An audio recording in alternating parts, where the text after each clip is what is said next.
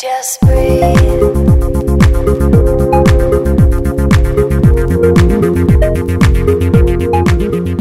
开启人生胶囊，踏上穿越时空的取经之路。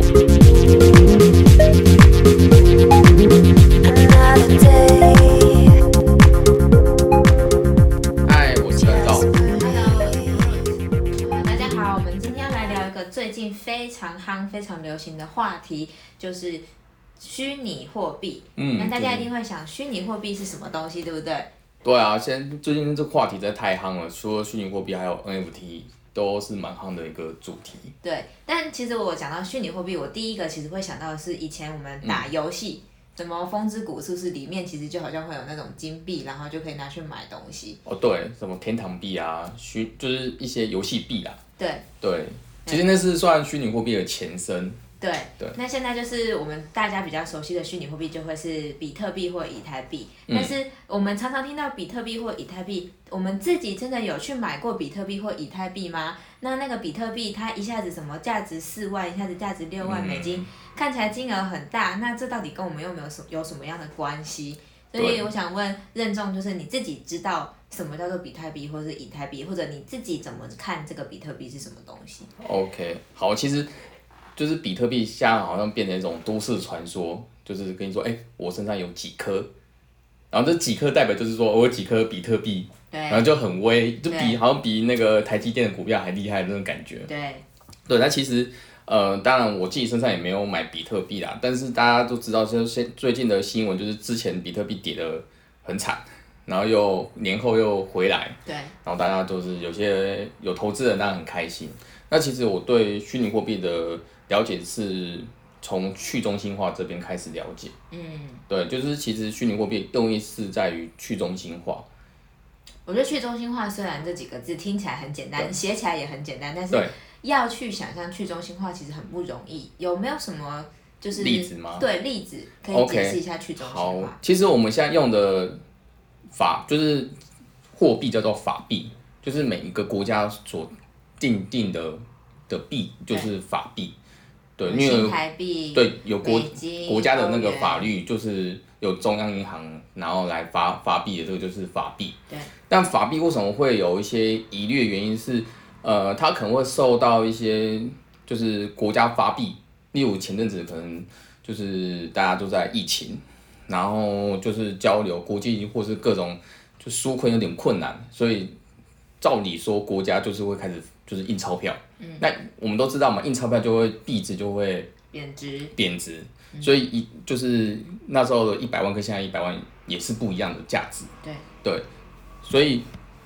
大家都知道说，所以我们都知道说这个法币它有这个疑虑，但是虚拟货币它就是去中心化，它就不是用这样的方式去来控管，所以我们的的钱币就不会贬值。嗯哦，这就是去中心化的其一个好处。啊、再还有一个原因就是，呃，我们法币啊，到我们的法币到国其他国家是要有汇率嘛。嗯。然后再来就是我可能像其他国家是有战争啊，像前阵子有很多的其他地方在战争嘛，内战或者是天灾，天灾，那银行不会给你领钱啊，就是我们习惯是把钱存在银行，对，可存在银行，可是当发生战争的时候，你觉得你觉得你领得到大家钱吗？都大家都是搬金条，对你你你就是金条嘛，所以金条就是就比较比较重要的的一个就是价值的东西。对那法币就其实就我们赚的辛辛苦苦的钱就不是我们钱嘞，对所以去中心化这件事情这件事情其实就是个蛮重要。所以我开始关注虚拟货币的时候，是因为从这个观点，所以我觉得说，哎、所以虚拟货币这件事情是有必要性的存在。所以我觉得就是，我觉得大家如果是想要了解虚拟货币是什么时候，我觉得就可以从这个方向去开始去研究，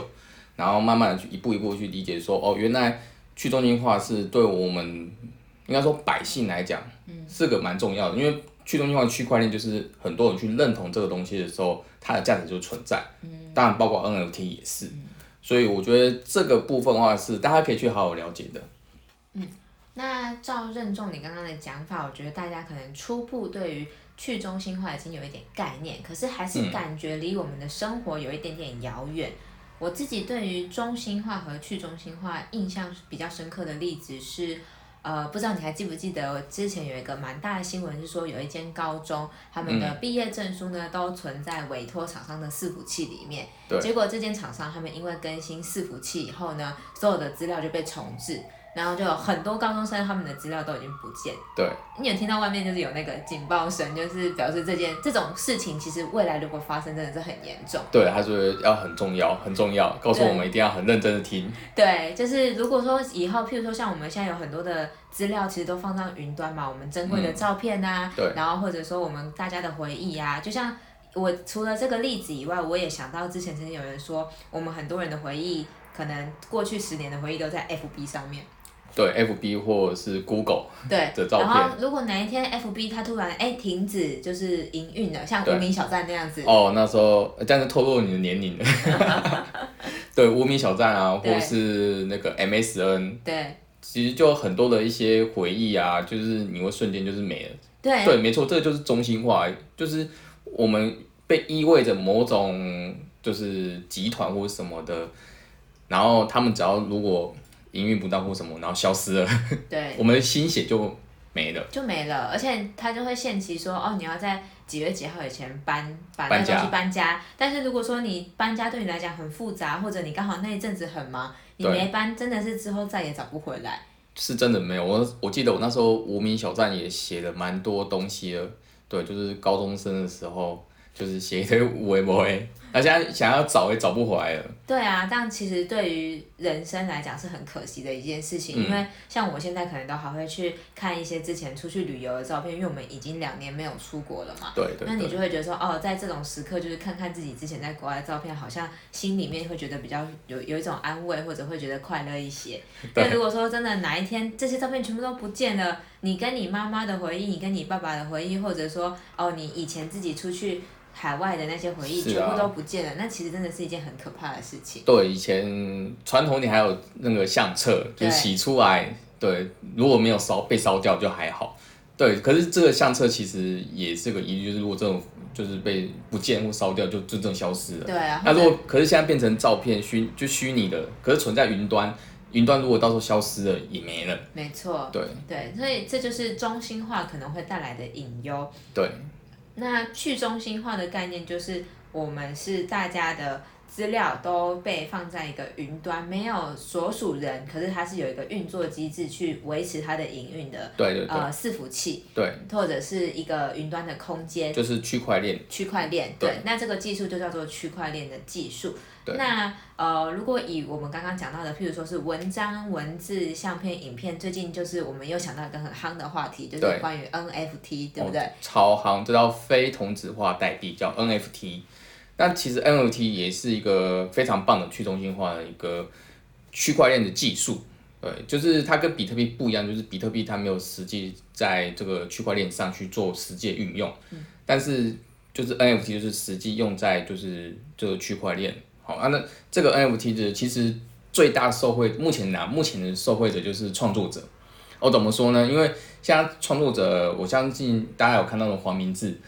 的一个创作歌手，对他做做一个就是 NFT 的音乐，然后上传上去之后就开始，这、就是他的版权。那这版权，他只要把这个合约智能合约就是写好之后，就是按照这就会按照这个去运转，这个规则去运转，对不管多久，就是这个规则不会变。对，只要有电跟网络，它的规则永远在，它版权就是这样子。那这版权是什么？为什么说对创作者是很好的原因？是因为就是这是一开始第一个创作者哦，他写好的合约，例如说啊，他卖出去之后呢，每一笔成交都可以抽五趴的获利，也就是说，当第一个人卖给第二个人的时候，哦，五万块卖十万块，对，那中间的获利或五趴会回到这个创作者。对。那第二个人再卖给第三个人呢？第二个人是十万块，那第二个、第三他卖给第三个人卖二十万，嗯，中间的获利是十万块嘛，对，他还是可以就按照他的智能合约抽五趴给最一开始的创作者，也就是说，不管就是历经多少笔交易，对创作者是最直接的，嗯，受贿。对，也就是说，你看我们过往一些例子，就是例如说，哦，毕卡索啊，你看他现在一一幅画多少钱？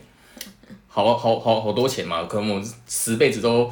赚不到那个钱去买那幅画。对，跟我就讲最实在的是，跟毕卡索有什么关系？